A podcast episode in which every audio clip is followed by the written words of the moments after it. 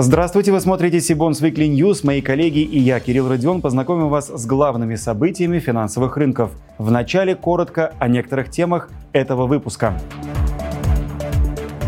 Funds Forum 14. Прямое включение с конференции. Президент России подписал указ об обязательном размещении замещающих облигаций. Центробанк намерен вернуться к обсуждению порога имущественного ценза для квалов – Динамика по УФЗ. Чего ожидать в ближайшей перспективе? Теперь об этих и других новостях более подробно. Начнем наш выпуск с крупнейшего в России независимого мероприятия для институциональных инвесторов 14-го Invest Funds форума, который ежегодно проводит группа компаний Сибонс. Прямо сейчас в Санкт-Петербурге завершилась официальная часть первого дня конференции. На площадке работает моя коллега Анастасия Николаева. Она с нами на прямой связи. Настя, добрый вечер. Поделись с нашими зрителями впечатлениями от первого дня форума. Кирилл, добрый вечер. Начну с того, что в этом году Forum в очередной раз подтвердил статус крупнейшей независимой площадки для институциональных инвесторов. Ведь он собрал рекордное количество участников, свыше 350. Программа форума очень насыщенная открыла. Сегодняшний день пленарная сессия, которая в духе времени была посвящена глобальным вызовам и оперативной адаптации. Ее логичным продолжением стала секция «Инвестиционные идеи на российском рынке» рынке. На ней также много говорили о выходе на новые горизонты. Тему новаторских возможностей и перспектив подхватили спикеры из следующей секции, посвященной рынку коллективных инвестиций. Любопытно, что сначала своими взглядами на ситуацию поделились организаторы облигационных выпусков, инвестбанки и управляющие компании. А затем участники форума услышали точку зрения компаний, которые непосредственно выпускают ценные бумаги на российском рынке. Заключительная секция сегодняшнего официального дня так и называлась «Взгляд с другой стороны. Мнение эмитентов». Ну что ж, спасибо, Настя. Сейчас, я так понимаю, все участники уехали на неофициальную часть форума. Кирилл, да, в эти минуты уже начинается торжественное награждение в рамках премии а, Invest Funds Awards. А, а затем гостей форума ждет закрытый показ спектакля «Игроки» в Театре комедии имени Акимова. И хочется сказать немного о завтрашнем дне. А, участников ожидает дискуссия макроэкономистов, обсуждение перспектив пенсионной индустрии, киноут спич от известного эксперта Евгения Когана и даже секция посвященная дилемме инвестиционного выбора, ПИФ или брокерский счет. Кирилл? Настя, спасибо. Я отмечу, что в следующем выпуске Сибонс Weekly мы предоставим вашему вниманию специальный сюжет, посвященный Funds форуму. Не пропустите. 22 мая президент России Владимир Путин подписал указ об обязательном размещении замещающих облигаций. Согласно документу, российские юридические лица, имеющие обязательства по еврооблигациям, будут обязаны до 1 января следующего года выпустить замещающие бонды. При этом объем выпуска должен быть равен объему замещаемого. Эмитенты, разместившие замещающие облигации, вправе осуществлять дополнительные выпуски таких облигаций неограниченное число раз. Если компания по каким-то причинам не сможет заместить разместить свои евробонды, ей придется до конца года исполнить свои обязательства по этим бумагам. Установленный порядок для таких случаев на данный момент – раздельные платежи через НРД. В документе уточняется, что положения не распространяются на организации, исполнившие обязательства надлежащим образом перед держателями евробондов до дня вступления в силу указа. Однако список эмитентов, которые уже воспользовались правом выпустить облигации на замену евробондам, пока не велик. В него входят такие компании, как «Газпром», «Лукойл», «Совкомфлот», «Металлоинвест» и «ПИК». В документе есть еще одно важное уточнение. Специальная правительственная комиссия в особых случаях может выдать разрешение не замещать еврооблигации. Указ вступил в силу со дня опубликования. С нами на связи младший директор отдела корпоративных, суверенных и ESG рейтингов эксперт РА Михаил Никонов. Михаил, добрый вечер. Кирилл, добрый вечер. Очевидно, что на рынке теперь появятся десятки новых выпусков замещающих облигаций. Но насколько это интересный инструмент для инвестирования в сегодняшних условиях? А, да, Кирилл, спасибо. Безусловно, мы считаем, что замещающие облигации могут вызвать интерес со стороны потенциальных инвесторов. И, на наш взгляд, интерес этот лежит в плоскости двух факторов. Во-первых, это возможность диверсификации инвестиционного портфеля по валютам. Во-вторых, это возможность инвестировать э, под интересные процентные ставки. Если говорить о диверсификации инвестиционного портфеля, то в настоящий момент возможности российских инвесторов приобрести долговые инструменты в твердых валютах заметно сузились на фоне санкционных ограничений. В таких условиях увеличение объемов замещающих облигаций, они служат хорошим подспорьем для большей диверсификации э, собственного инвестиционного портфеля по этим валютам. Как известно, большинство еврооблигаций, они номинированы в таких валютах, как доллар США, фунт стерлинга, евро, э, швейцарские франки.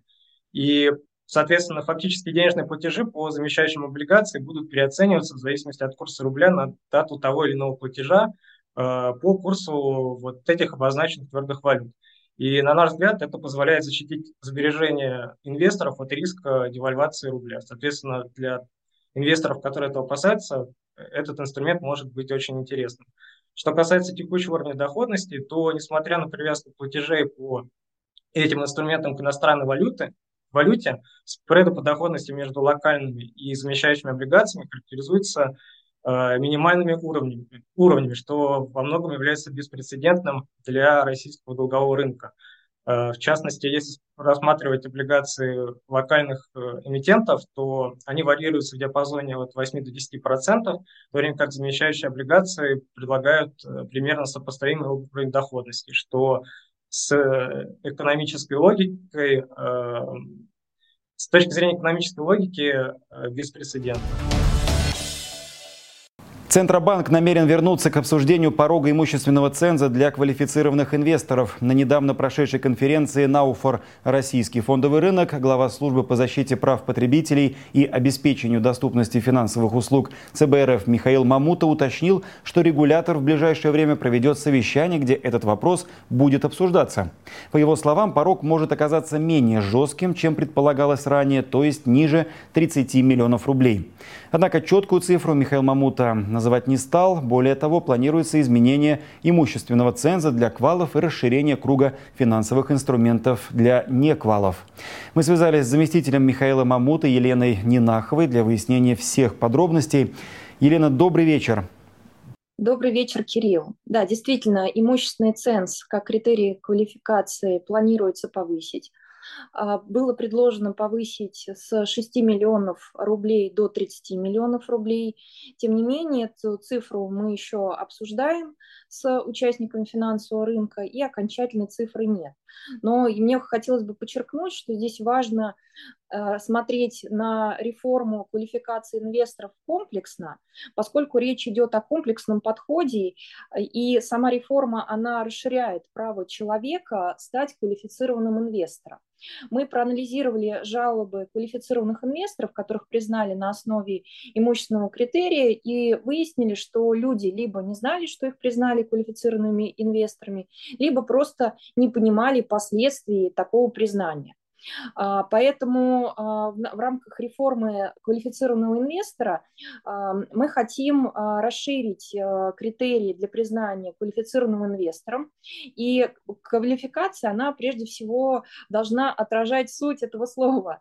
Знание, опыт, образование. Как вы знаете, сейчас по опыту образования подходит всего лишь несколько вузов. Мы хотим этот перечень значительно расширить. Мы говорим о, в целом об любом экономическом образовании. Также мы обсуждаем проведение специального экзамена, чтобы люди, сдав а, специальный экзамен, проверив свои знания, а, могли приобретать инструменты, действительно понимая, что они приобретают. А, соответственно, еще хотелось бы подчеркнуть, что инвесторы, которые уже признаны квалифицированными, они ими останутся, это их право, а, на них э, данная реформа а, не повлияет. Минфин на прошлой неделе разместил три выпуска ОФЗ общим объемом 84,5 миллиарда рублей. Более половины объема пришлось на два выпуска ОФЗ ПД, которые были размещены с минимальной премией ко вторичному рынку. Так, ОФЗ ПД 26241 с погашением в ноябре 2032 года размещен в объеме немногим выше 41 миллиарда рублей при спросе почти в 59 миллиардов. Доходность по средневзвешенной цене 10,58 0,2% годовых. ОФЗ ПД 26238 с погашением в мае 2041 года, в свою очередь, размещен в объеме 6 миллиардов рублей при спросе почти в 12,5 миллиардов. Доходность по средневзвешенной цене 10,83% годовых. Также ведомство разместило облигации федерального займа серии ИН 52005 с погашением в мае 2033 года в объеме около 37,5 миллиардов при спросе свыше 43 миллиардов рублей. Средневзвешенная доходность 3,11% годовых. К нам присоединяется Дмитрий Борисов, руководитель Департамента финансовых рынков Лока Банка. Дмитрий, добрый вечер. Добрый вечер, Кирилл. Минфин вернулся к практике размещения ФЗ флотеров. А есть ли активность по такому типу ценных бумаг среди корпоративных заемщиков? Да, и эта активность э, очень высока в сегменте корпоративных э, флоутеров, э, наверное, такого мы не видели, может быть, даже никогда. А за последние два месяца были размещения и Внешэкономбанка, и Дом РФ, и Евразийского банка развития, Россельхозбанк недавно размещался, а также были размещения Газпрома, и вот на днях Норильский никель. Э, общий объем превысил 200 миллиардов, и столь высокие цифры ну, явно отражают рост интереса к такого рода инструменту.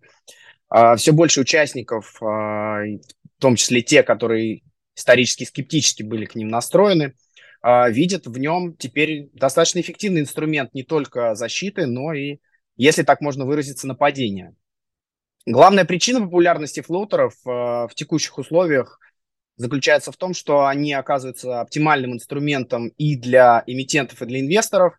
А, для первых это возможность привлечь много и на долгий срок, а для вторых это в условиях повышенной неопределенности возможность получить доходность выше денежного рынка на 1,5-2%, что достаточно много, а, с минимальными рисками отрицательной переоценки, что немаловажно, и достаточно комфортной ликвидностью на вторичном рынке. Ну, в качестве иллюстрации могу сказать, что вот первый корпоративный флоутер с привязкой к Роне, Web31, в прошлом достаточно волатильном и таком тяжелом году, а после открытия торгов весной прошлого года можно было без проблем продать с дисконтом а, около полупроцента, в то время как остальной корпоративный рынок а, торговался с дисконтами 10% и выше, либо не торговался вообще. А, кроме того, стоит заметить, что доходность индекса РОНИ на длительном горизонте сопоставима с доходностью индекса АФЗ, но при этом волатильность его гораздо ниже. Спасибо. И еще один вопрос. Как вы думаете, какой динамики по государственным долговым бумагам нам ожидать в ближайшей перспективе с учетом риторики ЦБ о возможном скором повышении ключевой ставки? Ну, понятие ближайшей перспективы достаточно размыто в текущих условиях. Если ориентироваться исключительно на комментарии Центрального банка и динамику ключевой ставки, и чуть призакрыть глаза на предложение со стороны Минфина, то видится, что Центральный банк движется по пути ужесточения риторики. А, комментарии, которые мы видели на последнем а, заседании и на предпоследнем, отражают а, четкую направленность в сторону повышения ключевой ставки. И здесь скорее вопрос, когда и насколько это повышение будет реализовано. Мне видится, что Центральный банк здесь э, будет действовать э, линейно, и в ближайшее заседание мы увидим либо повышение уже на 25 базисных пунктов, либо в пресс-релизе будет явное указание на то, что уже на следующем заседании это повышение состоится. Как следствие, динамика доходности здесь может э, быть однозначно в сторону повышения. Насколько высок будет рост доходности в коротком участке, участке кривой, ну, покажет реакция рынка, насколько участники а, ожидают или не ожидают той риторики, что последует а, за июньским решением. Завершит выпуск наша традиционная рубрика, посвященная актуальным размещениям на публичном долговом рынке. Начнем обзор с эмитентов, которые собирали заявки на свои очередные облигационные выпуски на этой неделе. Так, во вторник, 23 мая, состоялся букбилдинг по бондам Альфа-банка объемом от 5 миллиардов рублей. Купоны полугодовые, финальный ориентир ставки установлены на уровне 9,6% годовых. Техразмещение запланировано на 30 мая. В среду 24 мая сбор заявок на пятилетние облигации объемом 45 миллиардов рублей провел «Газпром Капитал». По выпуску предусмотрены квартальные купоны и оферты через 4 года и 9 месяцев. Поручителем выступает «Газпром». Техразмещение запланировано на 30 мая. Кроме того, вчера провело букбилдинг специализированное общество проектного финансирования инфраструктурной облигации. Заявки собирались на приобретение трехлетних социальных бондов с поручительством Дом РФ объемом 15 миллиардов рублей. Купоны по ним будут выплачиваться 15 ноября и 15 мая ежегодно. Выпуск планируется включить в сегмент национальных и адаптационных проектов сектора устойчивого развития Мосбиржи. Эксперт РА в начале недели подтвердила соответствие выпуска принципам социальных облигаций. Его техразмещение запланировано на завтра, 26 мая. Автодор, в свою очередь, откроет книгу заявок по своим биржевым бондам уже на следующей неделе. На этот раз группа компаний предложит инвесторам пятилетние бумаги объемом 4 миллиарда рублей.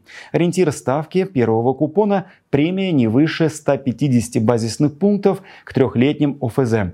Предусмотрены полугодовые купоны и оферта через три года, предварительная дата техразмещения – 6 июня.